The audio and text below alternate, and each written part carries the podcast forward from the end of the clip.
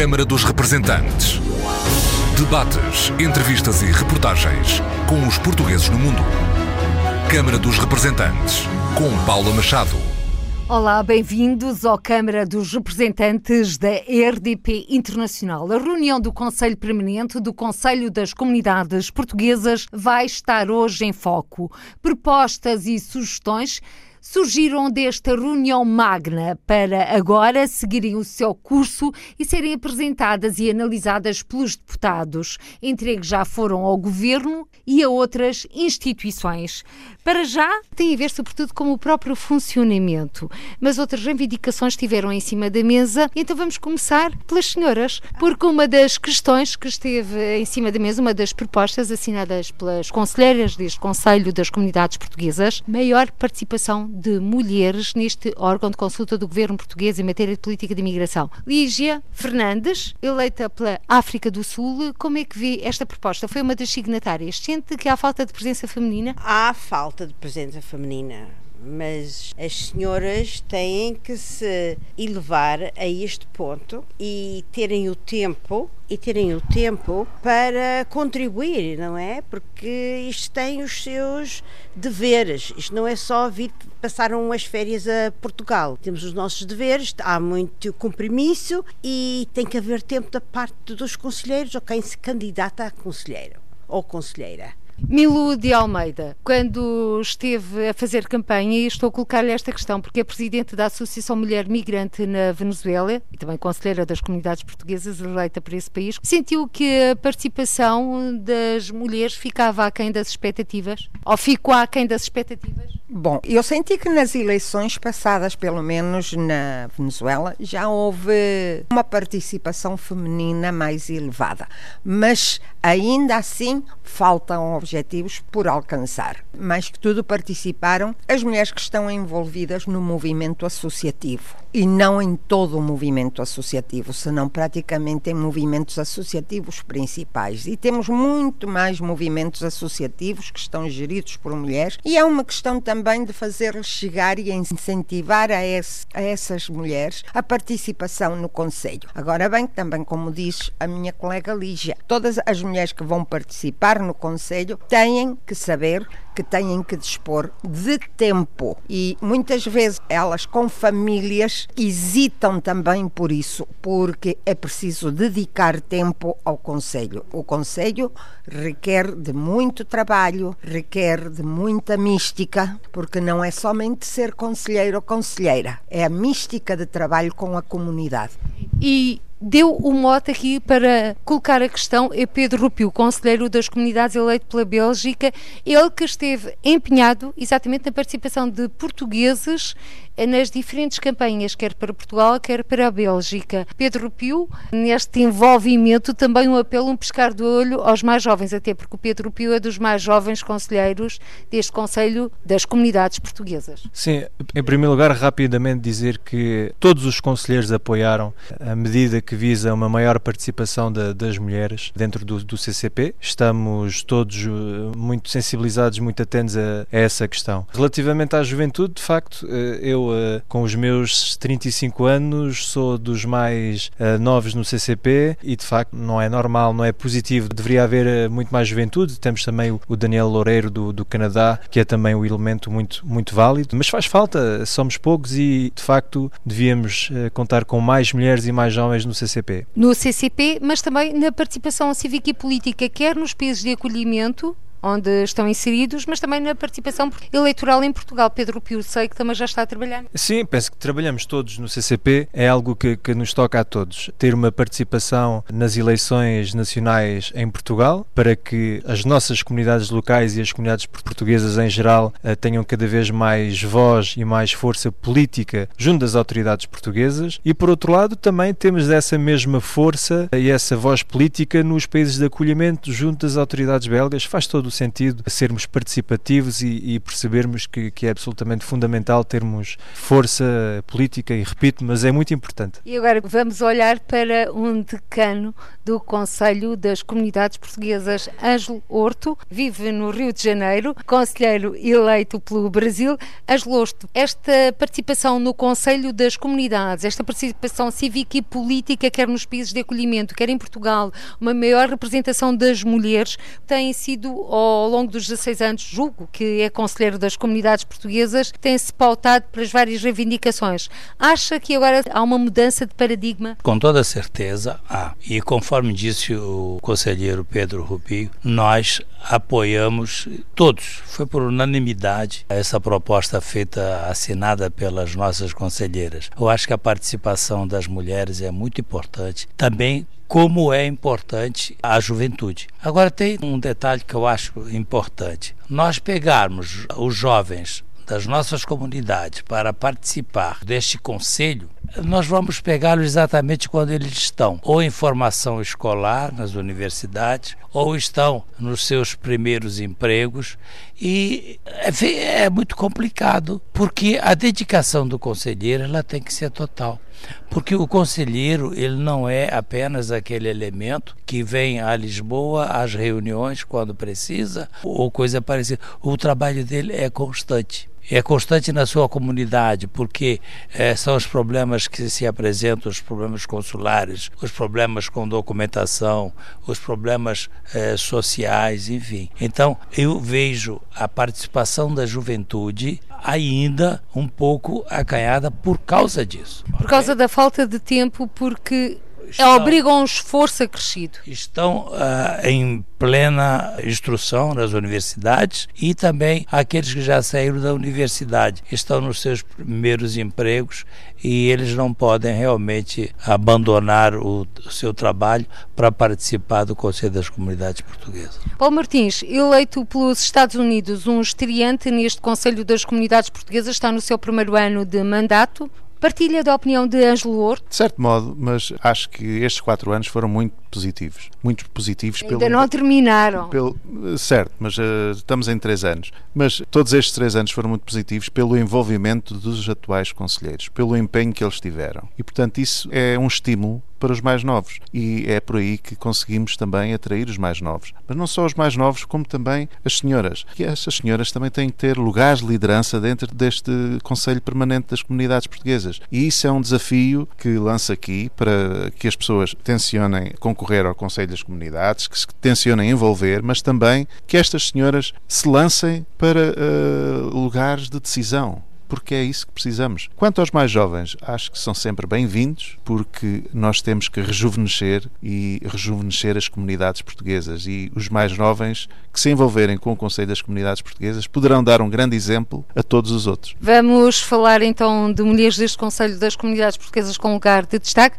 Para já, é a única, é a Luísa Semedo, conselheira eleita por França, que é presidente do Conselho Regional da Europa. Nelson Ponta Garça, vice-presidente do Conselho Permanente, colocou o lugar à disposição e sugeriu exatamente a sua substituição por uma das senhoras do Conselho Permanente. O convite foi declinado. Lígia. Não, não foi bem assim. Eu não estava bem dentro desse assunto, mas também queria dar oportunidade aos outros. Há mais tempo que estão lá e quem tomou a posse, eu apoiei o Batel em tudo, porque ele realmente é uma pessoa muito forte neste Conselho.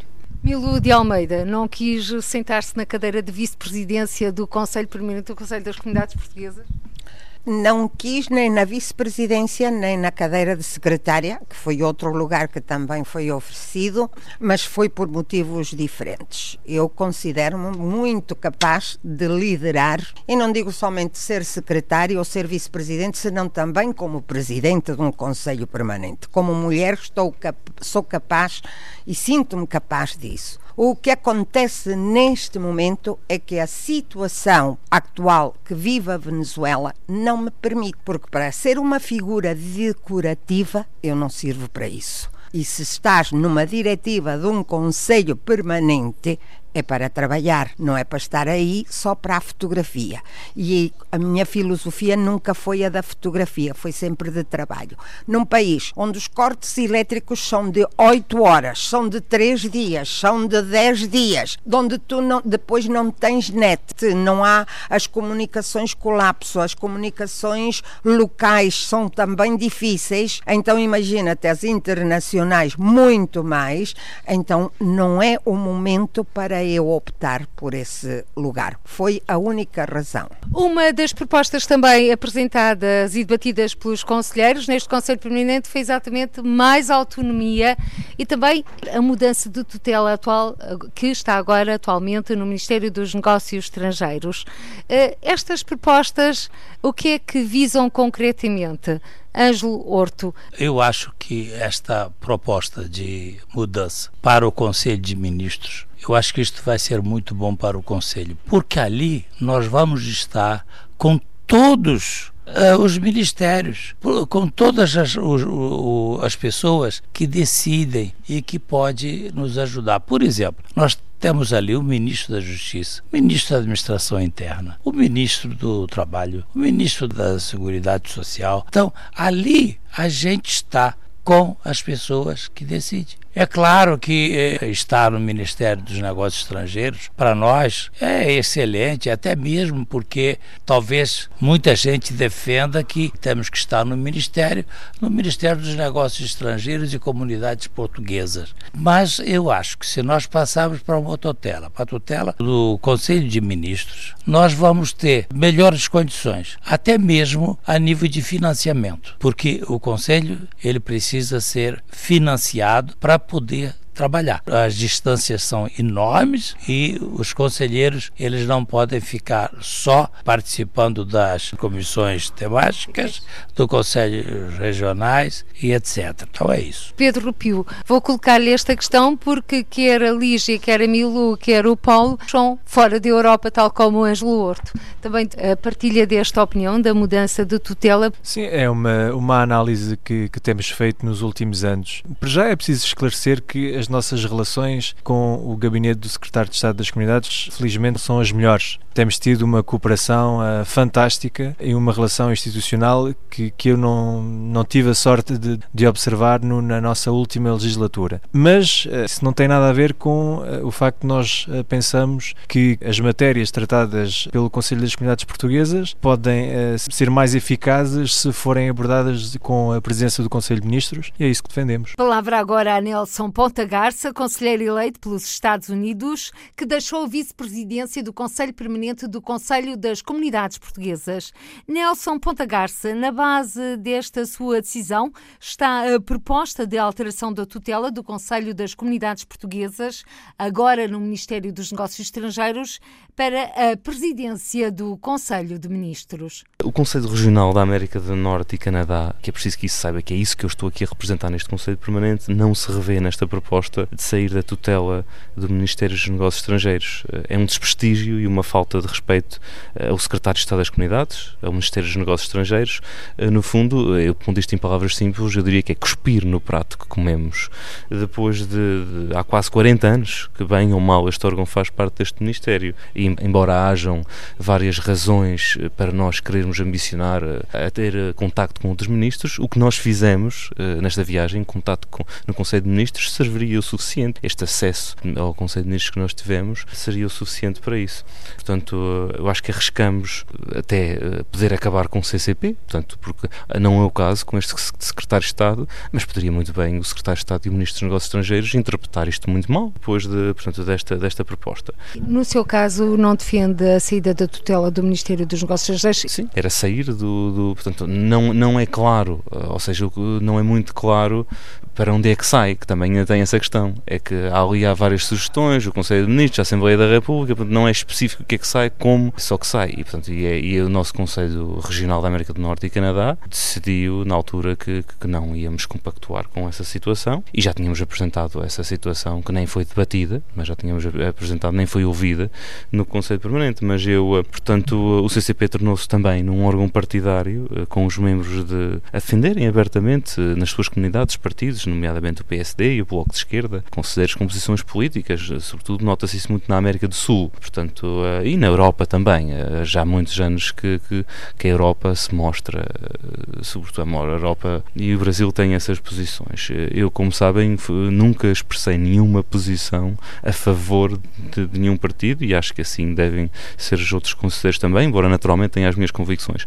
No decorrer da reunião Magna, como conselheiro, eu sugeri também a integração de mulheres Nesta... Aliás, é uma proposta também que nos chegou de mais mulheres no Conselho das Comunidades Portuguesas, não só como no Conselho Permanente, mas também nos Conselhos Regionais. Mas isso é só da boca para fora, Paula, porque quando chega a ocasião, repare-se o que é que aconteceu agora. O que é que aconteceu? Tínhamos, éramos três homens no, no, no Conselho, eu pus o meu lugar à disposição e uh, sugeri, uh, mais tarde, depois até que fosse uma senhora, uma mulher, uh, a ocupar essa posição e acabámos outra vez com, com não só com três homens, mas com uma média de idades muito mais mais elevada do que a que tínhamos, com o comunista uh, Amadeu Batel a fazer parte agora dessa, dessa vice-presidência. Sofri uma, uma série de ataques pessoais ao longo dos anos e, portanto, uh, este Conselho tem, tem este, é conhecido por ter estas estas situações e, portanto, eu continuarei no Conselho Permanente até o final deste mandato, mas defenderei, acima de tudo, os interesses das comunidades portuguesas que me elegeram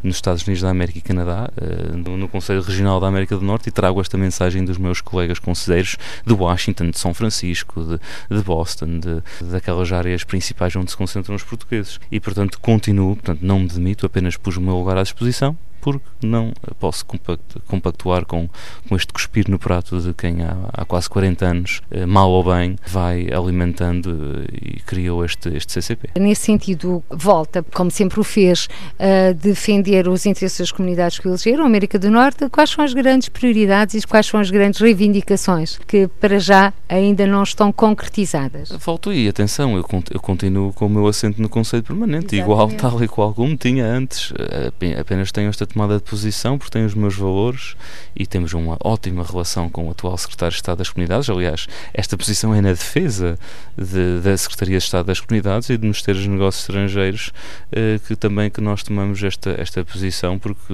é muito sentimos muito incomodados com, com, com isso.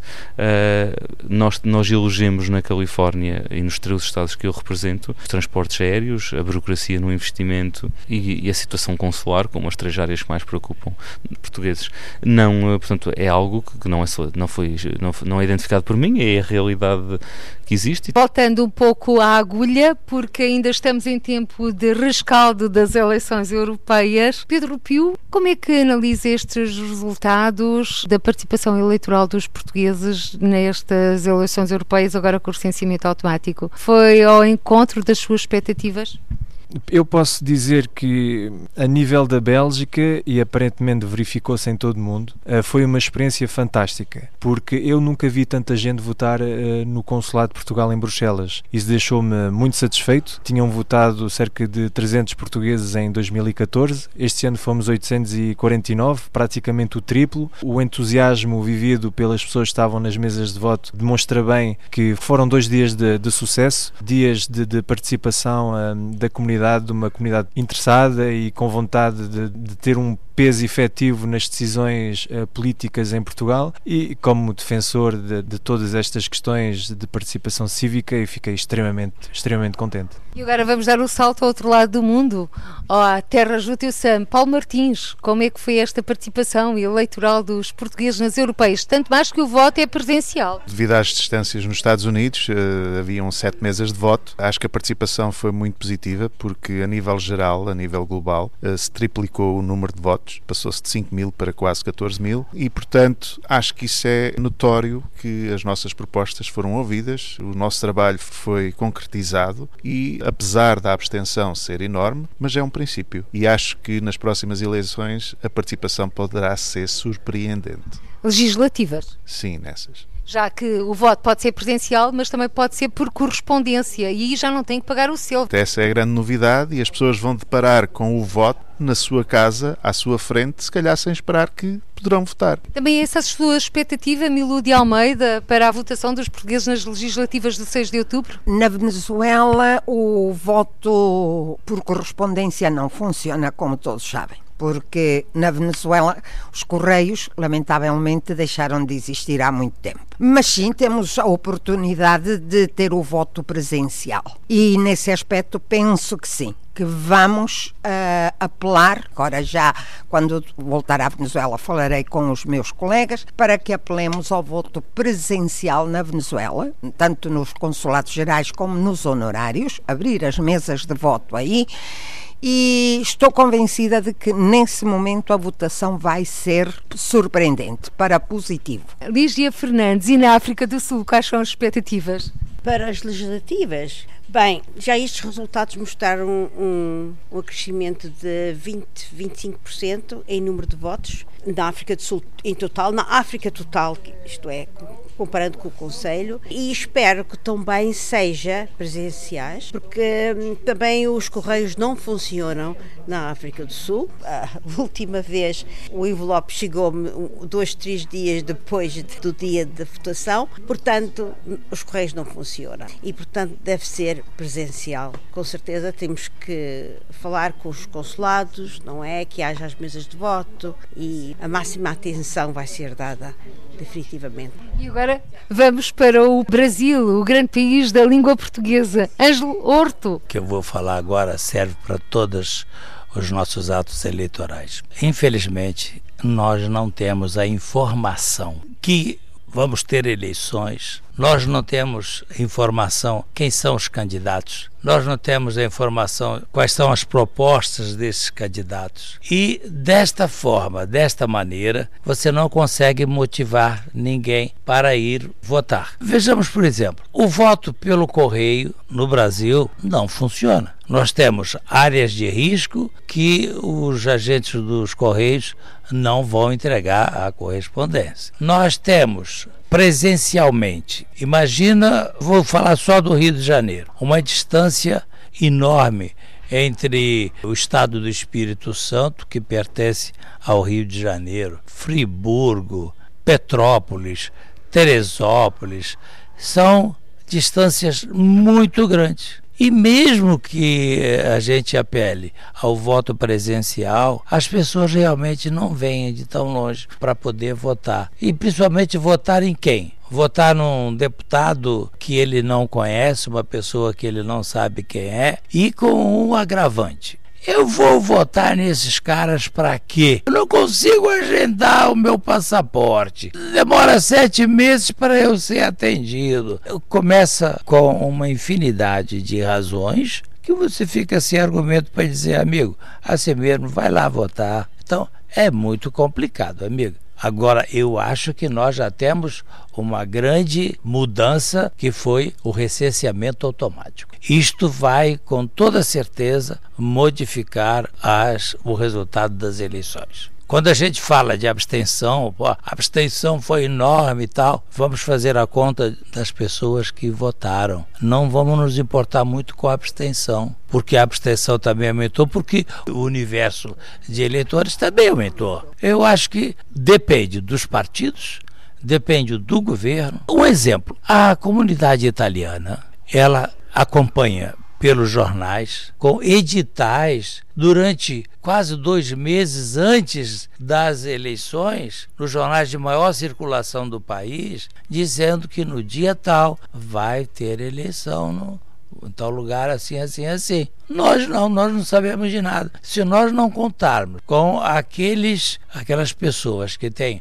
um programa de rádio, que pagam aquele horário, que tem os seus patrocinadores para poder ter aquele tempo de antena e a gente chega lá e toma deles às vezes 30, 40% do tempo deles, nós não temos voz, nós não temos condições de dizer à comunidade portuguesa, sim, nós estamos aqui pedindo o seu voto. Vá votar, não importa qual partido, mas você precisa votar. Para quê? Para que nós sejamos representativos. E quanto maior for a votação dos portugueses residentes no estrangeiro, maior também é a possibilidade de aumentarem os deputados representantes. Amiga, hoje nós temos 1 milhão e 400 mil eleitores.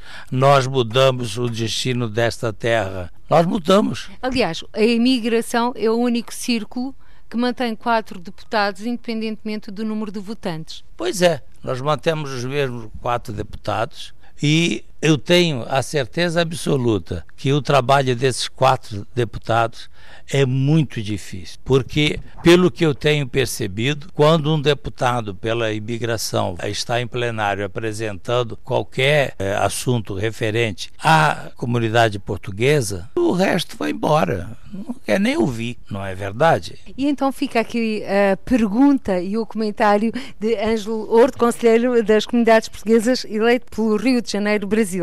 Eleito pelo Brasil, também o Conselho das Comunidades Portuguesas e presidente do Conselho Permanente do Conselho das Comunidades Portuguesas, Flávio Martins. Flávio Martins é o cair do pano deste Conselho Permanente. Estamos a menos de um ano de novas eleições também para o Conselho das Comunidades Portuguesas, três anos e meio de trabalho feito. Que balanço se pode fazer? Já que falamos com os conselheiros, as propostas que estiveram em cima da mesa, maior igualdade de género, representação, autonomia, mudanças de tutela. Flávio Martins, balanço deste encontro? Extremamente positivo.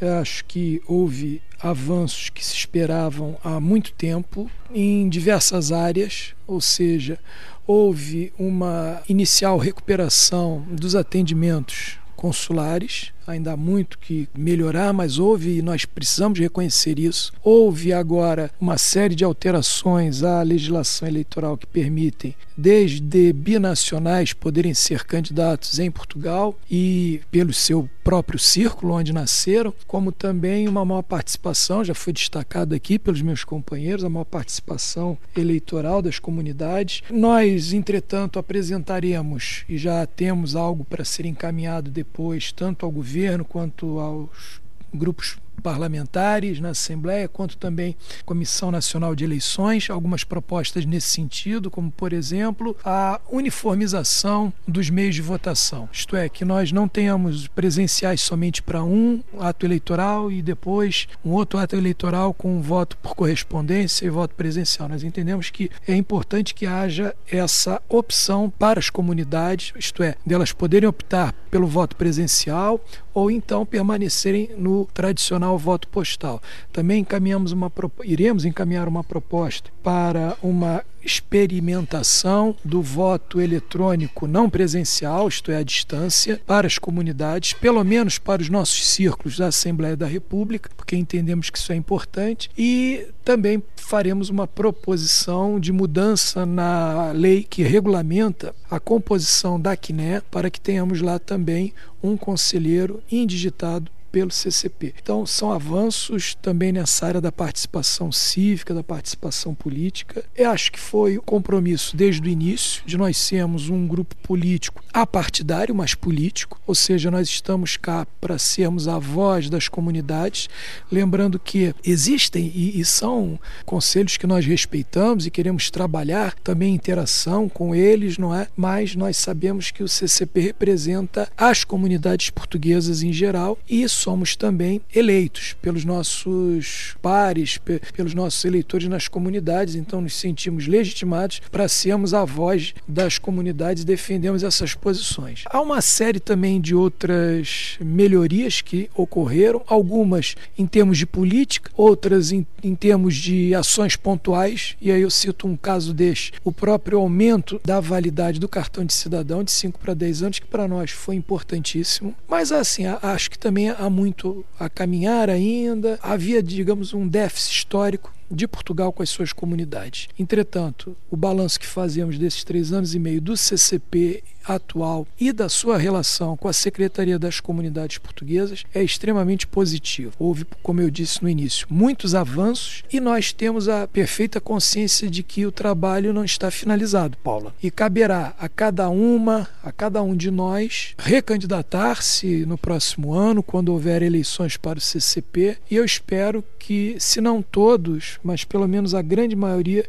esteja aqui de volta, porque é importante a renovação mas é importante também que nós percebamos a experiência, a continuidade de um trabalho que é feito. Nós, neste mandato, inclusive no próprio Conselho Permanente, nós temos conselheiros que estão no seu primeiro mandato, que aliás é o meu caso, inclusive, mas temos conselheiros que já estão aí há 30, mais de 30 anos, às vezes, nessa trajetória compromissada com as comunidades. E, portanto, acho que foi um, um balanço não apenas positivo, mas eu diria que foi um mandato que marcará presença na história do CCP. E é também uma altura que assistimos a uma mudança de paradigma, Flávio Martins, sendo que, por exemplo, hoje os governantes, o governo português, já tem as comunidades portuguesas na agenda e nas prioridades políticas eu diria não apenas o governo, eu diria que os partidos políticos hoje em Portugal é, têm essa agenda para as comunidades ou uma pretensa agenda para as comunidades. Aqueles que ainda não têm, certamente já estão a preparar o desenvolvimento disso e os que têm querem melhorar ainda mais. Inclusive, nas nossas intervenções durante essa, essa reunião,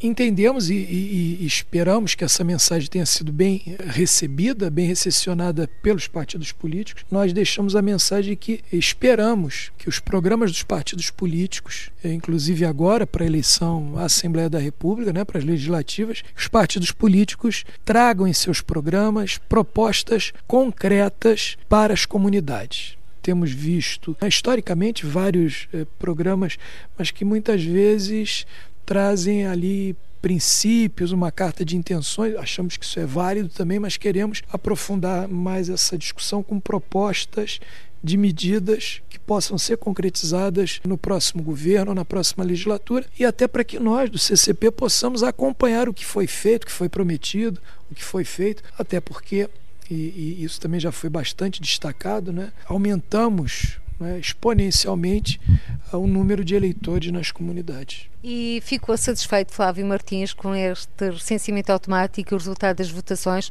dos portugueses residentes no estrangeiro para as eleições europeias, tanto mais que o voto é presencial? Fiquei. Primeiro, o recenseamento eleitoral automático não poderia ser mais do que festejado. Festejamos, recebemos como uma vitória de uma pauta histórica que havia. Não é? Eu me lembro que logo que eu cheguei aqui na, no plenário em 2016, era uma das pautas que havia, assim, conversas correntes, todo mundo só falava disso. Então acho que foi um avanço para nós. Assim como também, apesar de ter lido e escutado algumas críticas e algumas posições céticas em relação à participação das comunidades nas europeias, eu pessoalmente acho que esse é o entendimento coletivo do CCP, ou pelo menos do nosso Conselho Permanente, que houve um grande avanço. Não houve falhanço aqui, muito pelo contrário, nós quase triplicamos o número de eleitores e levando-se em consideração que muito, muito eh, que estão nas comunidades dos outros países europeus optaram por votar nos deputados ou nos partidos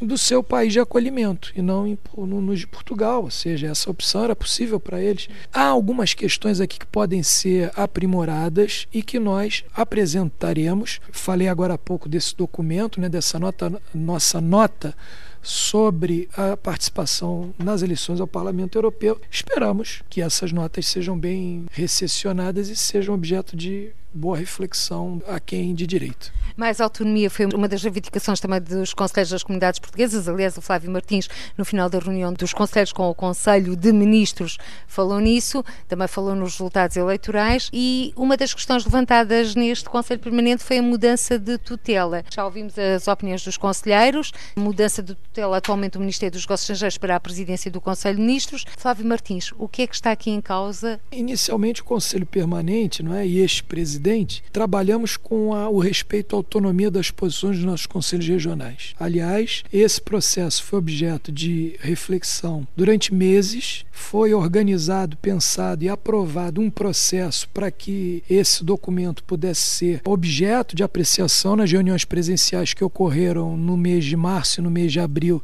nos nossos conselhos regionais, que depois nos apresentaram, ou seja, ao Conselho Permanente, que deliberou acerca disso. Ou seja, nós temos aqui um documento que é o documento do CCP e não há outro. As posições do Conselho Permanente são as posições do CCP. Isto aqui é um órgão colegiado, é um órgão em que há coletivamente a busca da democracia e ganha a posição maioritária, e foi o que aconteceu. Tanto é que todos os 12 eh, integrantes do Conselho Permanente presentes aprovaram e assinaram o documento, aliás, todos os documentos que foram aprovados. O que é bom, porque nós entendemos que a diversidade ela é importante. Nós admitimos também que as críticas são sempre bem-vindas, mesmo que, que não haja concordância inicial, mas a partir de um processo de discussão, uma tramitação colegiada, democrática, chegou-se então a um resultado final, que é o resultado hoje do Conselho Permanente. Em relação às propostas, o próprio secretário, o senhor secretário de Estado, anunciou no final mesmo da, da sua intervenção que havia aqui um, uma concordância em mais de 90% do que nós havíamos proposto. Havia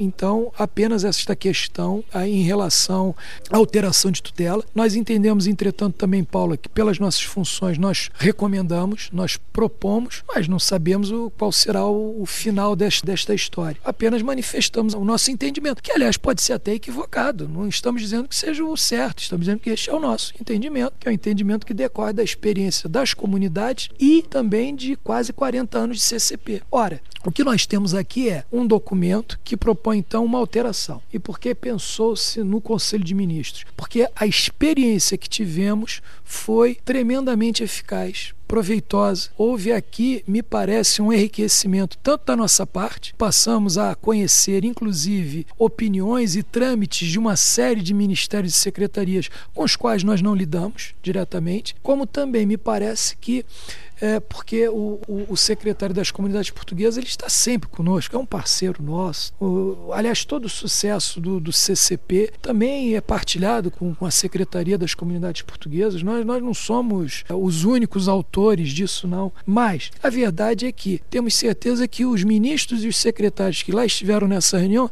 também aprenderam muito. Porque hoje, quem provavelmente mais sabe das comunidades no governo é o secretário das comunidades portuguesas. Isso deve ocorrer em todos os governos, não apenas neste. E tem-se a oportunidade, então, numa outra alocação, é, de podermos participar desses debates. Agora, uma coisa já foi dita ao secretário e certamente será transmitida ao governo e que mesmo que esta proposta de alteração de tutela não seja aprovada da maneira como nós e até que nós continuemos na, na secretaria, continuaremos com toda a parceria frontal e leal que temos tido até hoje. Entretanto, se ela não for alterada, nós esperamos, mas isso esperamos mesmo, que esta experiência de reunião na presidência do Conselho de Ministros, ela ocorra mais vezes, porque foi uma experiência inusitada, mas que nós não queremos que seja um ato simbólico único. Nós queremos que seja o início de outras reuniões que estão por vir. Aliás, o vosso repto foi aceito pela Ministra da Presidência do Conselho de Ministros,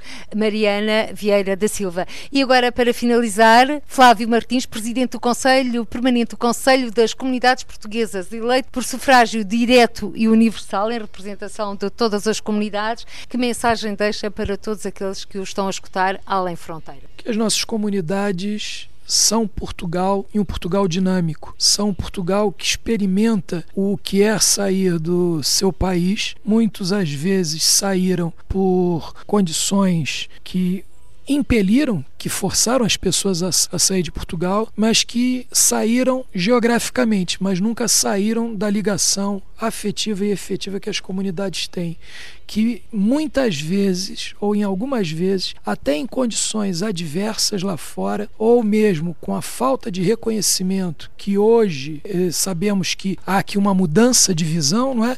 Mas que durante muito tempo foram olhados lá para fora como aqueles que não precisavam né, de nada nem de nenhuma atenção, mas permaneceram ligados afetiva e efetivamente a Portugal. Então, apenas reconhecer as nossas comunidades como o órgão pulsante dinâmico de Portugal presente no mundo. Flávio Martins, eleito pelo Brasil e que foi reconduzido na presidência do Conselho Permanente do Conselho das Comunidades Portuguesas. E deste Conselho Permanente surgiram várias sugestões e propostas, como ouvimos, que vão ser analisadas pelos deputados, mas que para já 90% contam com o apoio do Secretário de Estado das Comunidades Portuguesas, José Luís Carneiro que, no cair do pano desta reunião, deixou à RDP Internacional algumas reflexões sobre este órgão de consulta do governo português em matéria de política de emigração. Este Conselho das Comunidades foi um conselho de balanço também do, do trabalho desenvolvido e, ao mesmo tempo, uma reunião em que apresentaram várias propostas e sugestões que agora serão encaminhadas para a Assembleia da República, para os senhores deputados, para os partidos políticos, por forma a que agora nos próprios programas eleitorais dos respectivos partidos políticos possam aparecer algumas das propostas que os senhores conselheiros apresentaram. Fundamentalmente há um reconhecimento positivo do trabalho desenvolvido por parte do Governo, foi clara essa mensagem da parte dos seus conselheiros, em todas as áreas, desde a área política, à área económica, à área da cultura, à área do associativismo e à área da proteção consular.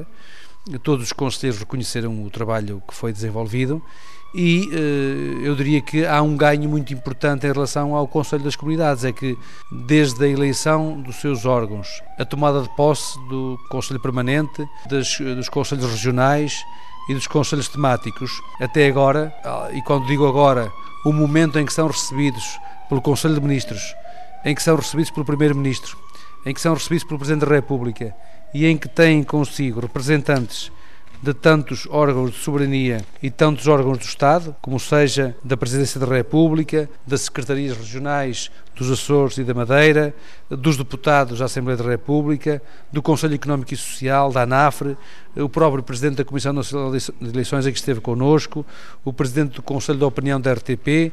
Isto mostra que há um trabalho que foi desenvolvido que tem mérito dos conselheiros, do Presidente do Conselho das Comunidades, Flávio Martins, e eh, que ilustra que eh, o trabalho que foi sendo desenvolvido foi um trabalho com sentido de Estado, com sentido de responsabilidade e que, por essa razão, conseguiu em três anos e meio, praticamente vamos, estamos a chegar ao fim da legislatura, conseguiu realizar e cumprir objetivos que há décadas que andavam a ser eh, perseguidos, que andavam a ser tentados. E só foi possível aqui chegarmos porque uh, houve um grande sentido de cooperação e um grande sentido de Estado. E claro, agora a preparação do primeiro Congresso das Redes uh, da Diáspora que se vai realizar no Porto a 13 e 14 de julho, em que vamos ter o Sr. Ministro dos Negócios Estrangeiros, Primeiro-Ministro e Presidente da República, o Padre Tolentino Mendonça que vai ser um dos oradores e que vai ser um momento de encontro de todas estas redes para uh, darmos continuidade ao trabalho que está a ser feito, para melhorarmos esse trabalho, para aperfeiçoarmos esse trabalho e para dar outra eficácia à representação de Portugal no mundo. Quanto ao Conselho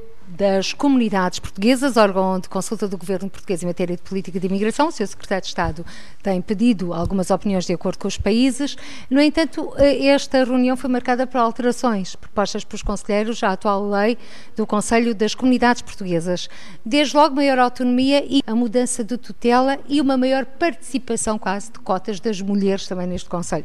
A questão é esta: os conselheiros eh, apresentaram um conjunto de propostas. Essas propostas são tidas em consideração. Eu devo dizer que em mais de 90% das propostas eu estou de acordo com elas. Por exemplo, o aumento da representação de género no Conselho das Comunidades parece uma proposta bastante positiva. Parece muito positivo que possa haver condições para que no próximo ciclo legislativo possam reunir duas vezes a sessão plenária, em que estivessem aqui também as comissões regionais, as comissões temáticas presentes nesse encontro, em que estariam todos os conselheiros. A possibilidade, que é uma proposta com a qual também concordo, de se realizar com maior regularidade os encontros encontros com o Conselho de Ministros, a possibilidade de haver uma sessão plenária do Parlamento dedicada aos temas das comunidades portuguesas, são propostas bastante construtivas que fizeram os, seus, os senhores conselheiros, que agora vão seguir uh, o processo regular de envio para os senhores deputados, para os partidos políticos, para verificar aquelas que podem ou não ficar nos programas respectivos dos partidos políticos, para que, em função da nova legislatura, se possa avançar ou não com essas mesmas propostas. Secretário de Estado das Comunidades Portuguesas, José Luís Carneiro,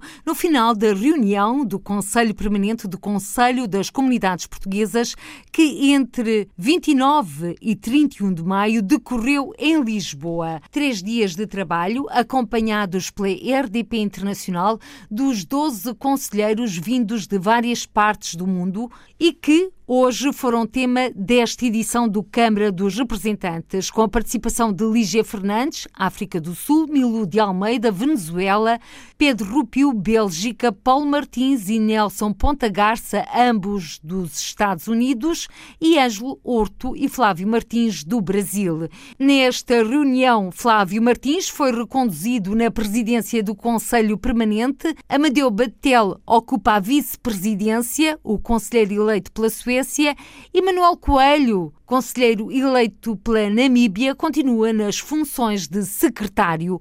Para já, um dado a reter é que tudo indica que as eleições para o Conselho das Comunidades Portuguesas realizar-se-ão no próximo ano, no mês de maio. Por hoje ficamos por aqui. Até ao próximo encontro. Seja feliz.